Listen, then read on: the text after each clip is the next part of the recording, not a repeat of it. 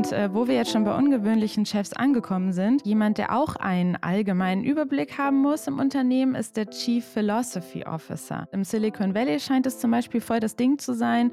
Äh, da ist dann auch oft die Rede von Inhouse-Philosophen. Jemand, der also dafür bezahlt wird, im Unternehmen auch mal auf den Tisch zu hauen. Erstaunlich. Also jemanden dafür zu bezahlen, hier Trouble zu machen. Ja, und ehrlich gesagt dachte ich sofort, Traumjob würde ich sofort machen. So geht Startup. Mit Nina Annika Klotz und Kim Torster. Hallo und herzlich willkommen zu So geht Startup. Auch von mir. Heute sind wir nämlich zu zweit. Ich bin Nina, Redakteurin bei Gründerszene. Und ich bin Kim, ebenfalls Redakteurin bei Gründerszene. Wir möchten heute miteinander und auch mit Experten aus der Praxis über Startup-Jobs sprechen. Eigentlich ja sogar Startup-Führungsjobs. Stimmt eigentlich. Wollen wir nämlich in das sogenannte C-Level schauen, also C für Chief. In Startup gibt es ja immer viele solche Chiefs, was das für welche sind und was die unterschiedlichen Chiefs machen, was die können müssen, welche Hard- und Soft-Skills gefragt sind und so weiter. Das alles wollen wir heute, Kim, hier mal miteinander besprechen. Genau, und neben den Altbekannten gibt es ja auch immer mehr neue Chiefs. Ich habe zum Beispiel vor kurzem zum Chief Philosophy Officer recherchiert. Da war mir erst überhaupt nicht klar, was das überhaupt sein soll. Dann fand ich es aber mega spannend. Es kommen auch immer wieder neue Chiefs dazu. Ich habe vor einem Jahr mal über die Chief Sustainability Officer gesprochen, die damals komplett neu waren und jetzt schon fast zum Standard gehören. Oder auch die Chief Happiness Officer, bei denen ich so ein bisschen das Gefühl habe, dass die auch wieder verschwinden. Davon gab es früher noch mehr. Bevor wir jetzt aber mal über diese, ich nenne sie mal Orchideen sprechen, lasst uns doch mal ganz kurz auf die Klassiker schauen. Denn ich finde, und unsere Leser, glaube ich, finden das auch, ist eigentlich ganz interessant, wenn man mal schaut, wie wird man eigentlich Chef? Also wie wird man Chief, was auch immer im Startup? Wie wird man Chef von dem allen? Ja, dann lass uns doch gerne mal anfangen mit dem CEO, also der Chef des Startups. Wie wird man das denn? Weil das eigentlich ganz spannend ist, wenn du jetzt sagst, Chef vom Startup. Also eigentlich wird man ja CEO oder Startup-Chef konkret Geschäftsführer, qua Vertrag. Also sobald man als Gründer ein Unternehmen gründet, wird man automatisch auch der Geschäftsführer dieser Firma. Und das ist natürlich ein bisschen wild, weil die nächste Frage dann halt ist, wenn ich das gar nicht kann, also was muss ich denn als CEO machen und woher kann ich das? Ich habe dazu mal mit Nane Nebel gesprochen. Das ist eine Führungskräfte-Coachin, die vor allem CEOs berät. Und äh, ich habe mit ihr darüber geredet, was muss ich eigentlich machen, wenn ich von Anfang an weiß, ich möchte CEO werden. Also noch bevor ich anfange zu studieren, was, was wäre denn das richtige Studium für mich? Und denen gesagt, ähm, so ein Kombi-Studium ist eigentlich dann die richtige Wahl. Das heißt also irgendwas, irgendein Fach in Verbindung mit BWL, sowas wie Wirtschaftsmathematik oder Wirtschaftsingenieurwesen oder Wirtschaftsinformatik oder Wirtschaftspsychologie, Wirtschaftsrecht und so weiter. Wenn jetzt jemand sagt, okay, ich wusste das beim Studium noch nicht, dass ich mal eben eine Führungsrolle anstrebe, CEO werden will, dann kann man das Fach, das man studiert hat, ja immer noch mit einem MBA ergänzen. Also wichtig, sagt sie halt, ist, dass man so ein grundsätzliches Verständnis für Betriebswirtschaft mitbringt und deshalb eben, also dass man versteht, wie Unternehmen funktionieren, wenn man eines leiten möchte. Ja, okay, das ergibt Sinn, dass da die fachliche Komponente irgendwie stimmen muss. Aber was ist denn mit dem ganzen Rest, den so eine Position ausmacht? Als CEO muss man ja auch eine gewisse soziale Kompetenz mitbringen, oder nicht? Das stimmt, das hat die Coachin auch gesagt. Also ähm, das ist das, was die HR-Leute ja gerne als diese Soft Skills bezeichnen. Auch darüber hatte ich mit ihr gesprochen. Wenn man es grob zusammenfasst, musst du halt ein richtig guter Typ sein. Also du musst empathisch sein, du musst authentisch sein und du musst vor allen Dingen inspirieren und die Menschen mitziehen. Also das Wesentliche, was ein CEO gut machen kann, ist, seine Mitarbeiter gut zu machen, in denen er ihnen vertraut und ihnen auch immer klar macht, warum sie hier machen, was sie machen. Also so den Sinn für ihre Arbeit zu vermitteln. Das äh, wiederum gibt gibt dann, wie sie es nannte, psychologische Sicherheit für die Mitarbeitenden und das sorgt für eine gute Kultur. Und das alles geht einfach davon aus, dass der oder die CEO es drauf hat, Leute mitzureißen und ihnen gleichzeitig das Gefühl zu geben, dass sie wichtig sind und eben nicht, dass er da oben in dem Chefsessel der oder die wichtigste ist. Ja, krass, das kann aber auch nicht jeder, oder? Oder jede? Ja, das stimmt, das kann nicht jeder. Also so bis zu einem gewissen Grad hatte ich auch bei der Recherche das Gefühl, dass es tatsächlich immer ein bisschen auch Persönlichkeit ist, was jemand hat äh, oder nicht hat. Und wenn man es hat, dann hilft einem das sehr, auch wenn man nicht nur CEO werden will, sondern auch ein guter CTO, also ein Chief Technical Officer oder ein CPO, wie das manchmal auch genannt wird, Chief Product Officer. Wenn die diese gleichen Soft Skills haben, dann sind die in ihren Jobs auch sehr viel besser. Zu den beiden übrigens habe ich auch recherchiert, auch den Chief Sales Officer habe ich mir angeschaut und da fand ich dann jeweils das Gehalt, gerade auch im Vergleich zum CEO, ziemlich spannend. Werden wir direkt mal konkret, werden Startup-Chefs reich? Manche schon. Manche aber halt auch nicht. Also das hast du ja wahrscheinlich auch genauso gedacht. Im Grunde hängt das Gehalt derjenigen im Startup C-Level von vier Faktoren ab. Erstens, klar, wie erfolgreich ist das Unternehmen? Also je erfolgreicher es ist, desto wahrscheinlicher ist es, dass die Führungskräfte ein gutes und sehr gutes Gehalt bekommen können. Das ist dann wiederum auch oft vom Alter des Unternehmens, also vom Reifegrad abhängig. So in der Gründungsphase, bei uns in Startup im Jargon eben auch so die Pre-Seed- und Seed-Phase, da wird in der Regel wenig gezahlt. Auch die Gründerinnen und Gründer schütten sich da in der Phase oft fast gar nichts, nur sehr wenig aus. Ab der Series A-Finanzierung ziehen die Gehälter dann meistens merklich an. Und nach einer Series B, da stehen die meisten Startups unter so einem gewissen Druck, rasch Talente eben auch für schnelles Wachstum zu gewinnen und müssen deshalb nochmal besser bezahlen. Also ab dann können die Gehälter auch so sehr steigen, dass man da durchaus reich wird. Dann ist die Branche natürlich auch ganz entscheidend, in der dieses Startup unterwegs ist. Und auch der Standort macht einen Unterschied. Also ob das jetzt äh, in Lettland geheadquartert ist oder in München, macht bei den Gehältern der Chefs auf jeden Fall einen Unterschied. Und was heißt das jetzt konkret? Was verdiene ich denn? Fragen wir uns auch immer wieder. Und zum Glück können wir da immer wieder auf Studien auch zurückgreifen. Zum Beispiel gibt es in Berlin eine ähm, Recruiting-Firma iPotential, die sich eben speziell als Führungskräftevermittler mit solchen Themen auseinandersetzt und die natürlich auch wissen müssen, um ihre Kunden beraten zu können, was Führungskräfte aktuell in der Digitalbranche und in Startups verdienen. Und auf so eine Studie durften wir dann eben auch, wann war das Frühling diesen Jahres, mal zugreifen und haben uns die mal, mal angeschaut und konnten dann eben sehen, dass nach der Series A die meisten Gründerinnen und Gründer die Schwelle zu sechsstellig überschreiten. Also da werden dann die ganzen C-Gehälter so ab 120.000 Euro im Jahr. Und wenn das Startup weiterreift, also Series B, Series C und so weiter, dann können die auch mal hochgehen auf 220.000 Euro im Jahr. Wobei ich eigentlich ganz spannend finde, dass die CEOs oft gar nicht am meisten verdienen. Krass, das wundert mich jetzt. Wer verdient denn am meisten? Tatsächlich die CTOs, also die Chief Technical Officers und auch die CFOs, die Chief Financial Officers. Also laut der Zahlen von, von iPotentials, die wir eben im März diesen Jahres hatten, ist so ein Durchschnittsgehalt von einem Startup CFO ungefähr 130.000 Euro im Jahr. Und das Durchschnittsgehalt von einem COO hingegen, von einem Chief Operations Officer, liegt irgendwo bei 100.000, kann aber natürlich auch sehr weit darüber hinausgehen. Spannend ist es auch im Bereich CSO, also bei den Chief Sales Officers, denn da ist das Fixgehalt meistens gar nicht so hoch. Da ist dafür die Variable, also die, die erfolgsbasierte Variable entscheidend. Je mehr Verkäufe die machen, je mehr Sales die erreichen, desto mehr können die auch verdienen. Überhaupt ähm, ist das in der Startup-Branche oft so dieses Paket, das letztlich entscheidet. Also das Fixgehalt sagt gar nicht so viel aus, sondern darüber hinaus hast du ja dann oft noch Beteiligungsoptionen und äh, Boni, die dein Gehalt nochmal entscheidend verändern können. Ganz spannend fand ich auch das Thema Gender Pay Gap den gibt es nämlich sehr wohl in der Startup-Szene. Während Frauen auf dem allgemeinen Markt äh, 18 Prozent weniger verdienen als männliche Kollegen, sind es aber in der Digitalbranche dann nur 6 Prozent in den Führungspositionen. Aber natürlich gibt es trotzdem auch also in der Verteilung und der Vielfalt der Positionen immer noch einen deutlichen Unterschied. Und 84 Prozent der Chefsessel quasi in der Digitalwirtschaft sitzen Männer und auf 16 Prozent sitzen Frauen. Und dann ist es halt auch oft so, dass Frauen viel öfter in genau den C-Suites zu finden sind, die am wenigsten gut bezahlt sind. Und welche sind das? Also zum einen ist es ähm, die Chief of Marketing, wenn es das überhaupt gibt. Also meiner Erfahrung nach gibt es bei Startups seltener eine Position, die nur Marketing macht, sondern das wird dann woanders mit angehangen. Dann ist das irgendwie der Chief Revenue Officer, der das mitmacht. Oder es gibt einen Chief Growth Officer, wo auch Marketing mit dranhängt. Und eine zweite, sehr oft weiblich besetzte Position ist die Personalchefin, also die CHRO oder die CPO, wo P dann eben nicht für Product, sondern für People steht. Manchmal auch People und Culture. Da würde man denken, es ist eigentlich eine total wichtige Position, weil kein Business ohne People.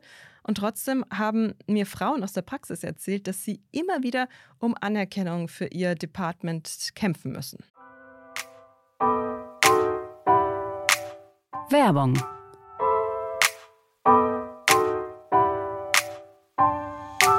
Ihr baut gerade euer Unternehmen auf? Dann automatisiert eure Compliance-Prozesse und steigert euer Wachstum.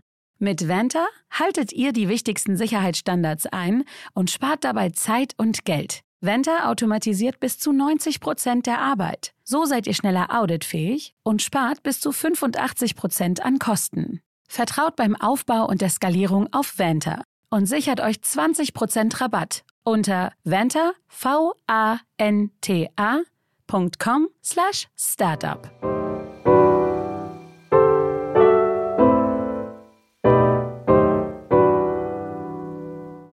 Das überrascht mich jetzt nicht so sehr, aber das konnten die ja sicher auch begründen, oder?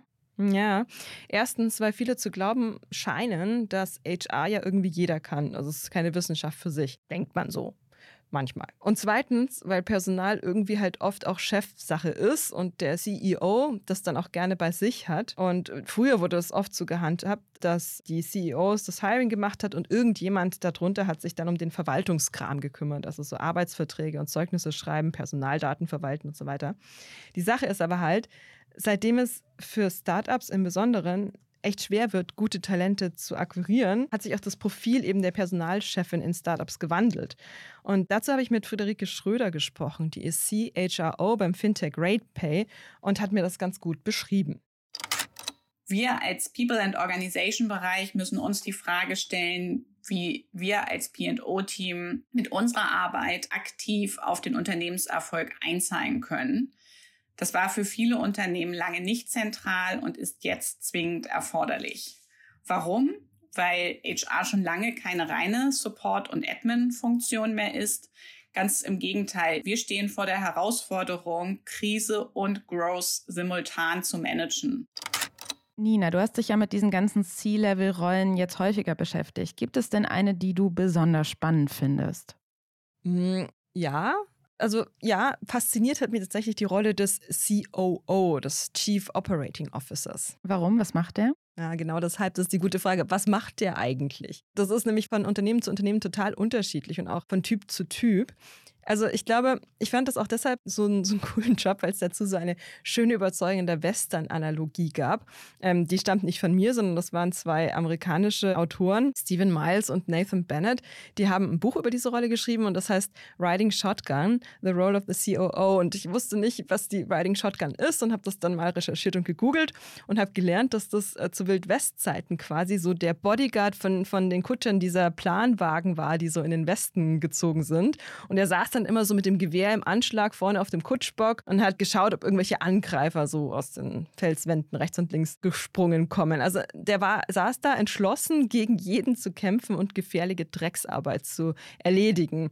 Und äh, alles eben, damit dieser Dreck seinen Weg fortsetzen kann. Und genau so soll er eben, haben die amerikanischen Autoren geschrieben, der COO seinen Job verstehen. Er ist zwar nur an der Seite und nur der Beifahrer und die, die Nummer zwei quasi hinter dem Kutscher, dem CEO, aber gleichzeitig hängt halt das ganze Gelingen dieses äh, Zugs nach Westen oder in dem Fall eben das Gelingen des Unternehmens von ihm ab und dass er bereit ist, dafür sich richtig reinzuhauen. Und die schreiben dann auch, es kann ja womöglich härtester Job in der ganzen Firma sein. Das fand ich schon spannend. Und ich habe dann auch mit Experten wiederum gesprochen, mit Recruitern und mir erklären lassen, wie, wie sieht es dann jetzt auf den deutschsprachigen Start-up-Markt übertragen aus. Und äh, Sebastian Wesserle und Christian Graser, Gründer der Recruiting-Agentur angeheuert in Innsbruck, die haben die Rolle des modernen europäischen COO dann quasi so beschrieben?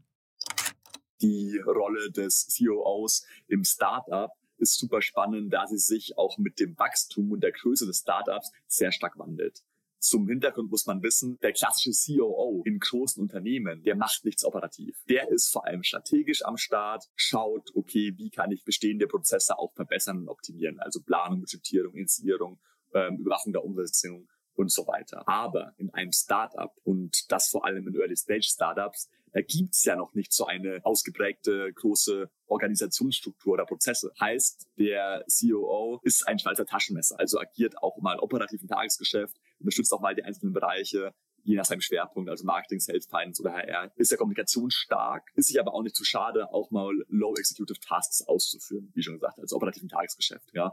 Ähm, optimalerweise sollte er das Skillset vom Gründer also oder CEO oder Founder ausgleichen bzw. ergänzen.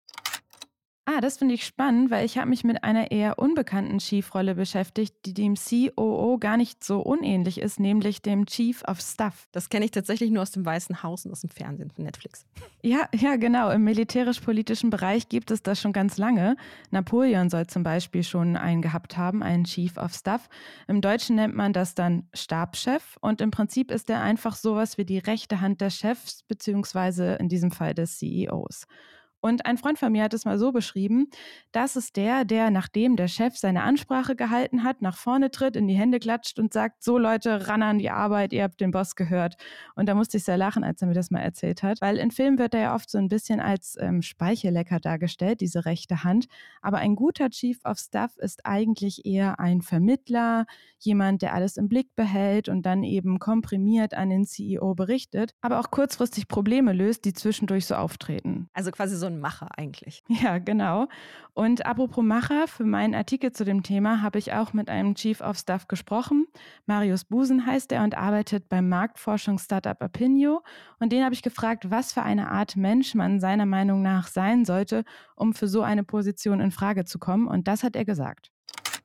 Also grundsätzlich ist die Chief of Staff-Rolle eine Generalistenrolle, sprich man braucht eher ein recht breites Skillset versus ähm, Spezialwissen in bestimmten Domains, zum Beispiel irgendwie Marketing oder Produktmanagement. Das kann in Teilen helfen, aber grundsätzlich ist es erstmal eine Generalistenrolle, in der sich, glaube ich, auch PerfektionistInnen eher schwer tun. Es ist eher wichtig, priorisieren zu können, einen Überblick zu behalten, 80-20 anwenden zu können und wirklich zu wissen, wo investiere ich meine Zeit gerade wirklich sinnvoll. Ich glaube auch, Empathie ist unerlässlich. Qua Aufgabenbereich hat man mit extrem vielen verschiedenen Stakeholdern zu tun. Sprich, die Bedürfnisse und Herausforderungen von verschiedenen Stakeholdern früh zu antizipieren, mit jenen ins Gespräch zu gehen und für jeden zum jedem Zeitpunkt auch naja, eine Ansprechperson sein zu können, ist, glaube ich, extrem wichtig. Ja, und je nachdem, wie groß das Unternehmen ist und wie viele Ebenen es da zusammenzuhalten gibt, kann man als Chief of Staff auch schon mal so 100.000 im Jahr machen. Ja, ist auch nicht schlecht. Ja, davon kann man leben. Und äh, wo wir jetzt schon bei ungewöhnlichen Chefs angekommen sind, jemand, der auch einen allgemeinen Überblick haben muss im Unternehmen, ist der Chief Philosophy Officer. Nina, du bist der Expertin für diese Rollen, aber kennst du so jemanden? Tatsächlich nicht. Du hast es vorhin schon mal erwähnt am Anfang des Podcasts, aber mir ist noch nie einer begegnet. Ja, das geht mir leider auch so, aber der Begriff ist mir immer wieder begegnet. Im Silicon Valley scheint es zum Beispiel voll das Ding zu sein. Äh, da ist dann auch oft die Rede von Inhouse-Philosophen. Und wenn du das hörst, was kommt dir da spontan in den Sinn? Ein Inhouse-Philosoph, also jemand, der vor allem viel mit den Mitarbeitenden, geht es um Motivation vielleicht oder geht es um weiß ich nicht. Ja, ich dachte tatsächlich, das ist vielleicht jemand, der so ein bisschen allgemeine Weisheiten teilt oder so und habe mich gefragt, wieso braucht man das? Warum bezahlt man den? Ja, genau. Und dann habe ich mit Sören Schuster gesprochen. Der ist Fellow am Institut für Wirtschaftsgestaltung und er hat ein Buch darüber geschrieben, was so ein Chief Philosophy Officer in einem Unternehmen zumindest machen könnte. Wieso könnte? Weil es diese Rolle zumindest in Deutschland noch nicht gibt. Also er hat niemanden gefunden, der diesen Titel tatsächlich hat und mir ging das auch so. Aber John Schuster hat trotzdem äh, für sein Buch mit einem Chief Philosophy Officer gesprochen aus dem Ausland und mit verschiedenen Menschen, die in wirtschaftlichen Kontexten arbeiten, aber die eigentlich aus der Philosophie kommen. Und tatsächlich gehen die Meinungen in dem Buch auch mal auseinander, was genau so ein Chief Philosophy Officer eigentlich so macht oder machen sollte. Aber ein Aspekt wird eigentlich von allen geteilt und der ist mir auch besonders in Erinnerung geblieben. Demnach ist ein Chief Philosophy Officer nämlich eine Art Störenfried, also es wird immer vom Troublemaker gesprochen, äh, jemand, der also dafür bezahlt wird, im Unternehmen auch mal auf den Tisch zu hauen. Erstaunlich. Also jemand dafür zu bezahlen, hier Trouble zu machen. Ja, und ehrlich gesagt dachte ich sofort, Traumjob würde ich sofort machen. Und ich habe das dann auf äh, diese äh, Beschreibung auf LinkedIn gepostet und das war auch das häufigste Feedback. Da haben alle geschrieben, das klingt ja toll, aber das ist natürlich viel schwieriger, als man sich das vorstellt. Eigentlich geht es darum zu schauen, wo hakt es denn vielleicht im Unternehmen und woran liegt das? Und äh, das kann den Team Spirit betreffen, aber auch die Art der Führung oder eben administrative Prozesse. Aber dann geht es auch darum, das den betreffenden Personen zu verklickern. Und das kann sicher auch mal unangenehm werden, dann zu sagen, entschuldige, aber du bist hier die Bremse für alle. Das will ja niemand gerne hören, aber am Ende kann es so ein Unternehmen halt auch besser machen. Mhm. Aber wenn ich ehrlich bin, also für mich klingt das so ein bisschen nach einer Rolle eines Mediators, eher so in Richtung Psychologie. Was hat das denn mit Philosophie eigentlich zu tun? Ja, das stimmt auch, aber das ist auch eine wichtige Frage. Ich würde sagen, hier bei diesem Job braucht es auch ein gewisses Know-how für wirtschaftliche Dinge. Aber der Kern ist das, worauf es in der Philosophie ankommt. Und das ist so ein bisschen die Verpflichtung zur Wahrheit, wenn man das mal so pathetisch zusammenfassen will. Also es geht um das Wahrnehmen und Aussprechen von dem, was ist und ohne dabei irgendeine Seite einzunehmen. Und es kann dann übrigens auch mal sein, dass sich so eine Kritik dann gegen den CEO richtet und ein Chief Philosophy Officer ist da angehalten, auf allen Ebenen zu prüfen und sollte sich das aber im besten Fall eben auch trauen. Finde ich spannend. Also eine Rolle, die extra da ist, um den CEO auch mal zu kritisieren, gehört natürlich auch viel für den CEO dazu, sich äh, da die Größe zu haben, jemanden reinzuholen, der einen dann auch mal kritisch hinterfragt. Das macht tatsächlich, und äh, da, über die Rolle würde ich nämlich auch noch ganz gern sprechen, der CSO auch manchmal. Also S in dem Fall würde für Sustainability Sustainability stehen. Der Chief Sustainability Officer hat nämlich die Aufgabe, sich auch in alle Bereiche des Unternehmens einzumischen und auch kritisch zu sein. Der hat keinen klaren Bereich, den er verantwortet, so wie jetzt der CFO oder der CTO, sondern ist überall und ist auch immer kritisch. Aber Chief Sustainability Officer, was ist das, ein Nachhaltigkeitschef? Ja, genau. Und inwiefern? Also im Sinne von Klima- und Umweltschutz oder? Auch ja, aber nicht nur. Also klar, dass der oder die CSO darauf achtet, dass die Unternehmen klimaschonend handeln, sowohl im Kleinen, also Müll trennen, Licht aus, nachhaltig einkaufen, als auch natürlich und viel wichtiger im Großen. Da geht dann die Verantwortung auch ganz schnell ins Strategische und da geht es dann auch um Vision. Der CSO muss eigentlich immer auf Augenhöhe mit dem CEO über die künftige Ausrichtung und Handlungsweise eines Startups sprechen können, damit ein Startup eben im Sinne der Einhaltung der Klimaziele und klimaschonend möglichst handelt. Klingt jetzt alles ein bisschen abstrakt. Ich habe auch dazu mal mit den Recruitern von Angeheuert gesprochen und nachgefragt, was genau denn eigentlich die Kunden erwarten, wenn sie bei ihnen anrufen und sagen, wir brauchen jetzt jemanden, der die Rolle des CSO, die neu geschaffene Rolle des CSO übernimmt was sollte diese Person mitbringen. Im Endeffekt ist es jemand, der einen Hintergrund hat im Bereich Ökologie, nachhaltige Entwicklung, Umweltwissenschaften, Ressourcenmanagement, Umweltauswirkungen oder auch ähm, soziale Unternehmensverantwortung. Das ist ja auch ein Studienbereich. Was auch sehr wichtig ist, ist, dass die Person natürlich Berufserfahrung ist vorausgesetzt, vor allem wenn diese Rolle so wichtig ist im Unternehmen. Und vom Hintergrund her sage ich immer, schaut drauf, dass die Person sich auch auskennt, ein bisschen in der Wirtschaftsrichtung, zum Beispiel im BWL-Background oder sowas. Warum? Vor allem ist in einem Startup ist es ja sehr wichtig auch zu schauen, ob die nachhaltige Strategien überhaupt langfristig effektiv und auch realisierbar sind, was die Profitabilität angeht. Heißt, ein guter CSO, der stellt natürlich sicher, dass die Brücke zwischen Nachhaltigkeit und Geschäftserfolg geschlagen wird.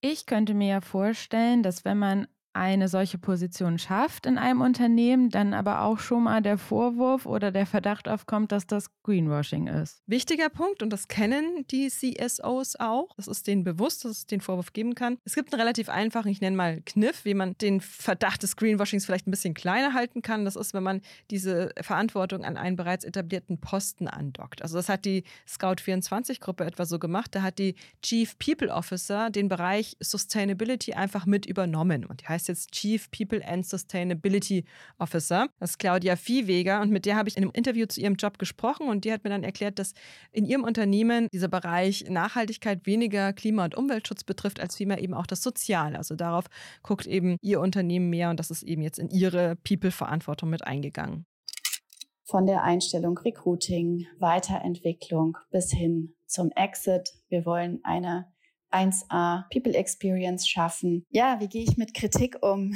im Hinblick auf Greenwashing? Um ehrlich zu sein, sehr relaxed. Wir haben eine ganz klare ESG oder auch Nachhaltigkeitsstrategie. Wir haben messbare, ambitionierte Ziele. Wir halten unsere KPIs nach. Wir bauen gerade ein Datenmanagement-Tool. Wir machen einfach kein Greenwashing. Kleines Beispiel. Wir haben im letzten Jahr unsere CO2-Emissionen zum Vergleichsbasisjahr 2018 um rund 75 Prozent reduziert. Das können wir nachweisen. Ähm, das heißt, all das, was wir nach außen kundtun und publizieren, das ist eben auch überprüfbar. Und deswegen, wenn ich eben meinen Worten Handlungen folgen lasse, bin ich eigentlich gegen das Greenwashing perfekt gerüstet. Ich glaube ja übrigens, dass das auch nicht die letzte C-Suite war, die wir kennengelernt haben. Weil immer neue Problemfelder entstehen? Ja, also Problemfelder und auch Technologien. Aktuell arbeite ich zum Beispiel in einem Artikel zum Chief Artificial Intelligence Officer. Also die Idee ist, dass es halt auch einen Experten geben muss in Unternehmen, der das Thema KI übernimmt, wenn KI grundlegend äh, in Unternehmen eben an Wichtigkeit zulegt. Das kann bis zu einem gewissen Grad der Chief Technical Officer sicherlich mit abdecken, aber es macht bestimmt für das ein oder andere Startup auch Sinn, einen eigenen Chief AI Officer zu engagieren. Ja, so wie das World Economic Forum vor Jahren ja auch schon mal analysiert hat, dass 65 Prozent der Jobs, die heute Grundschulkinder irgendwann haben werden, es jetzt noch gar nicht gibt. Genau. Als ich in der Grundschule war, gab es auch noch gar keine Podcast-Hosts zum Beispiel. Naja, und ausgehend davon ist es eben auch klar, dass es auch in den Führungsetagen immer neue Stellen geben wird. Das ist gut für euch, ist gut für uns. Dann habt ihr Ziele und wir haben was zu berichten. Genau. Und das werden wir auch tun, auch in Zukunft. Wir beobachten mit Gründerszene genau, was sich in den Chefetagen der Startups tut. Und deshalb bleibt uns treu, lest rein und hört auch nächste Woche wieder rein. Wir freuen uns auf euch. Bis dann.